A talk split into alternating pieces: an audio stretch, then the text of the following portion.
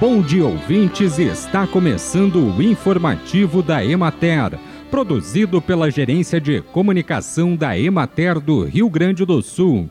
A apresentação é de Matheus de Oliveira, na técnica José Cabral. Apesar do registro de chuvas nas últimas semanas, os triticultores aproveitaram as janelas de tempo mais seco para prosseguir com o processo de colheita. Estima-se que o índice atingiu 11% da área de cultivo no Rio Grande do Sul. A operação foi conduzida mesmo sem as condições ambientais ideais, com o objetivo de assegurar a colheita de um produto que ainda atenda aos padrões de comercialização estabelecidos para a indústria de moagem. A cultura está evoluindo rapidamente em direção ao estágio de maturação, que alcançou 42% da área. Porém, devido às condições climáticas desfavoráveis, a estimativa é de redução no potencial produtivo.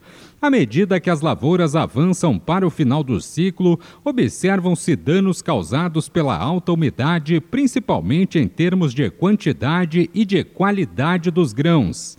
A diminuição no número de grãos por espiga é atribuída a falhas na polinização e à entrada de doenças nos órgãos reprodutivos, ambas consequências do grande volume de chuvas ocorrido durante os estágios reprodutivos da cultura. A preocupação é generalizada entre triticultores em relação ao baixo preço pago pelo grão, o que resulta na necessidade de alcançar altas produtividades para obter algum lucro, ou pelo menos liquidar os financiamentos referentes ao custeio das lavouras. Neste contexto, ainda há considerável risco de desvalorização do grão devido a problemas de qualidade resultantes do excesso de umidade e da ação de doenças como a giberela. Bem, e por hoje é isso, nós vamos ficando por aqui. Mas amanhã tem mais informativo da Emater. Um bom dia a todos que nos acompanharam e até lá!